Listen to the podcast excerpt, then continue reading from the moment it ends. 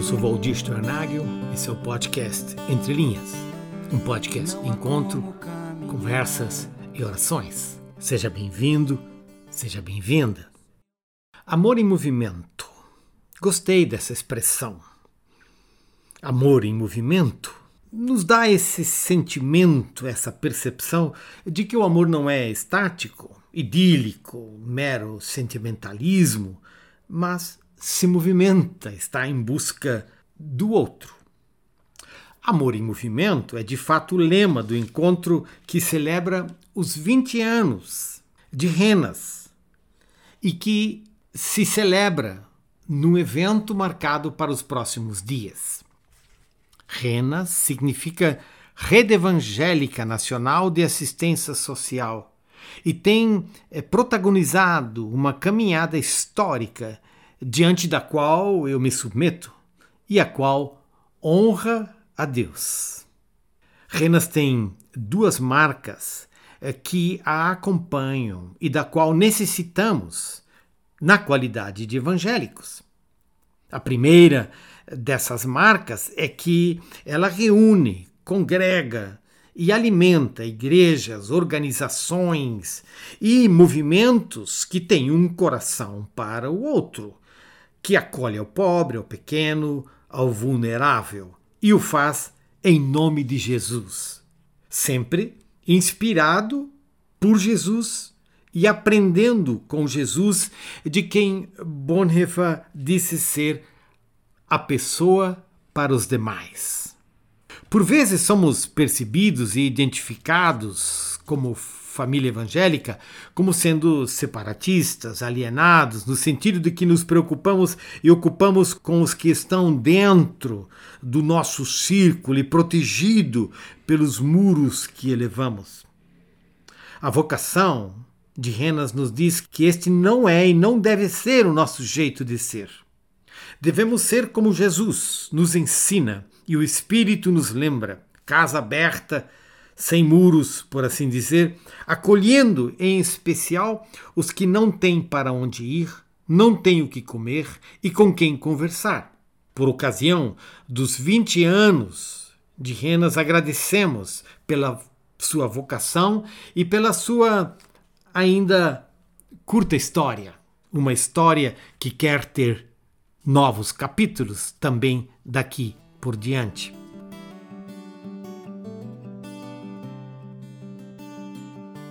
A outra marca é que o R de rena significa rede. E tem sido teimosamente assim no decorrer de sua história. Isso se manifesta, por exemplo, no seu estilo de liderança, um estilo coletivo e rotatório. Isso mesmo. A liderança é exercida por três pessoas que vão sendo revezadas a cada ano a cada tempo, com diversidade de gênero. Imagine isso numa sociedade e tantas vezes numa igreja em que se prioriza a hierarquia e inclusive o masculino. Renas aponta para um, uma outra forma de exercer liderança, horizontalizada, inclusiva, rotatória, e tem mais. Até hoje, Renas não tem CNPJ, não é uma instituição e sobrevive buscando o apoio de organizações que a acolhem do ponto de vista institucional, o que nem sempre é fácil. E isso precisa ser dito. Amor em Movimento quer simbolizar a caminhada de Renas e quer ser a oração pelos próximos anos. Amor em Movimento, no entanto, quer ser mais do que isso. Quer inspirar os diferentes eh, movimentos, organizações e igrejas que fazem parte dessa comunidade. Mas mais do que isso, marcar a nossa própria caminhada como igrejas nesse país no qual nós vivemos. Amor em movimento é uma expressão que se alimenta do amor de Deus pois é nele que encontramos este movimento. O movimento da criação e do cuidado, E esse movimento da criação e do cuidado faz parte da natureza de Deus. A carta de 1 João nos diz várias vezes que Deus é amor, chegando a dizer que quem não ama não conhece a Deus, porque Deus é amor, como está dito em 1 João capítulo 4, versículo 8. Uma das dimensões mais profundas, intensas e consistentes de Deus é que ele é amor. A sua identidade é amor. O que se expressa em seu próprio gestual de sair de si mesmo, movimentando-se para dentro da Trindade, a Trindade como a sua comunidade. E se manifesta no fato de que ele se revela como um Deus que, saindo de si mesmo, vem em direção a nós, vem em direção ao mundo, cria, gera vida e estabelece comunidade, estabelece companhia. O amor de Deus se torna experiencial e real na própria relacionalidade de Deus. Deus é amor e por isso ele cria. Deus é amor e por isso ele cuida. Deus é amor e por isso ele restaura. Deus é amor e por isso ele cria comunidade. Uma das marcas desse amor é, de Deus vai se cristalizando é, no ministério de Jesus e que se expressa e adquire visibilidade junto aos pequenos, aos cansados, aos enfermos e, inclusive, junto aos possessos.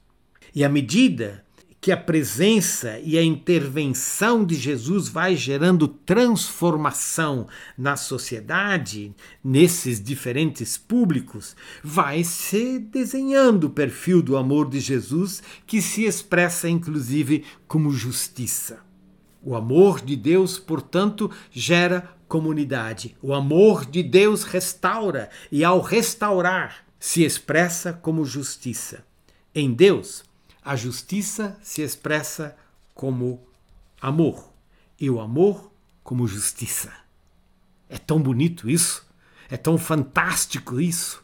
Nos Salmos, Deus é aclamado como pai dos órfãos e juiz das viúvas. O salmista diz assim: cantem a Deus, louvem o seu nome, exaltem aquele que cavalga sobre as nuvens, seu nome é Senhor. Exultem diante dele, pai para os órfãos e defensor das viúvas. É Deus em sua santa habitação. Deus dá um lar aos solitários, liberta os presos para a prosperidade, mas os rebeldes vivem em terra árida. Esse é o amor de Deus. É o amor que cuida, é o amor que acolhe, é o amor que restaura, é o amor que planta justiça. Esse amor de Deus nos constrange a amar a Deus e, num passo simultâneo, amar ao próximo. Pois estes dois amores são indissociáveis. O conhecido grande amor aponta nesta exata direção ao ouvirmos a Jesus dizer: Ame o Senhor, o seu Deus, de todo o seu coração, de toda a sua alma e de todo o seu entendimento. Este é o primeiro e maior mandamento. E o segundo é semelhante a ele: ame o seu próximo como a si mesmo. Em sua carta de 1 João, ele vai esmiuçando esse amor a Deus, ainda que naquele contexto limitado, muito limitado aos irmãos. Ele diz assim: Nós amamos porque ele nos amou primeiro. E assim tudo começa. Deus nos ama primeiro. E então ele diz: se alguém afirmar eu amo a Deus, mas odiar a seu irmão, é mentiroso. Pois quem não ama seu irmão a quem vê, não pode amar a Deus a quem não vê. Ele nos deu este mandamento: quem ama a Deus, ame também seu irmão. E sendo bem prático, diz que se alguém tiver recursos materiais e vendo seu irmão em necessidade, não se compadecer dele, como? Pergunta o autor de 1 João: como pode permanecer nele o amor de Deus? Filhinhos, não amemos de palavra nem de boca, mas em ação e em verdade.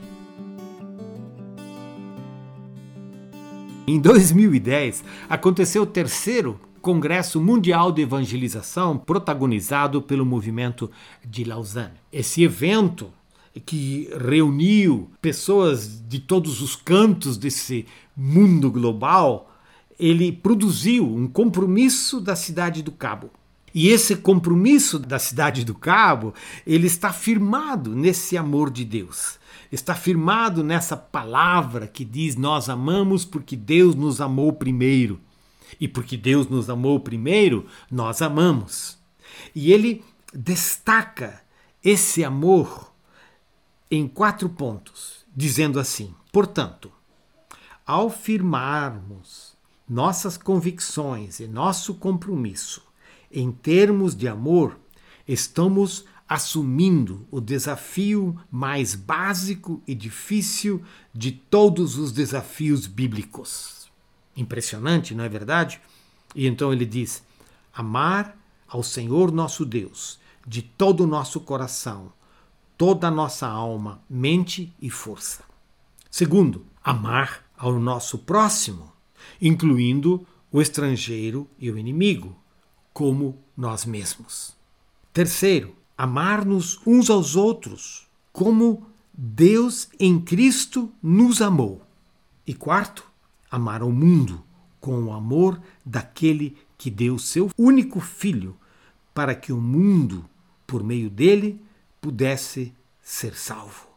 Amar a Deus de todo o coração, toda a alma e todo entendimento. Amar o nosso próximo como a nós mesmos. Amar uns aos outros como Deus nos amou em Cristo, amar ao mundo que Deus criou, amar ao mundo com o amor daquele que deu seu único filho para que o mundo creia. Esse é o amor de Deus. E é para esse amor que nós somos convidados, convocados. É esse amor de Deus que nos chama para a obediência a Deus. Pois de fato é quando nós obedecemos a Deus que nós expressamos o nosso amor a Deus, que nós expressamos o quanto nós amamos a Deus. Ou seja, a obediência é o nosso jeito de amar a Deus. Amor em movimento, que significa que recebemos da parte de Deus esse seu amor tão profundo, tão real, tão restaurador e que se expressa e se manifesta em Jesus. Amor em movimento significa que somos convidados a praticar uma espiritualidade do cuidado e do acolhimento.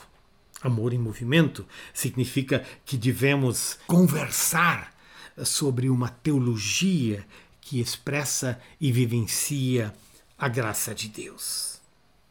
Amor em movimento.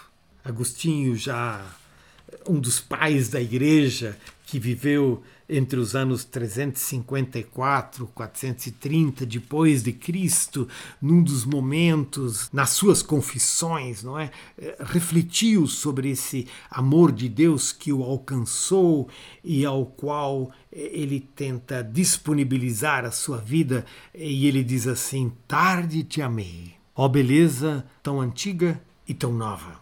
Tarde demais eu te amei." Eis que habitavas dentro de mim, e eu te procurava fora. Eu, disforme, lançava-me sobre as belas formas das tuas criaturas. Estavas comigo, mas eu não estava contigo. Retinham-me longe de ti as tuas criaturas, que não existiriam se em ti não existissem. Tu me chamaste, e teu grito rompeu a minha surdez. Fulguraste, brilhaste, tua luz afugentou minha cegueira, espargiste tua fragrância, e respirando-a, suspirei por ti. Eu te saboreei, e agora tenho fome e sede de ti. Tu me tocaste, e agora ardo no desejo de tua paz. Que esta paz de Deus esteja conosco.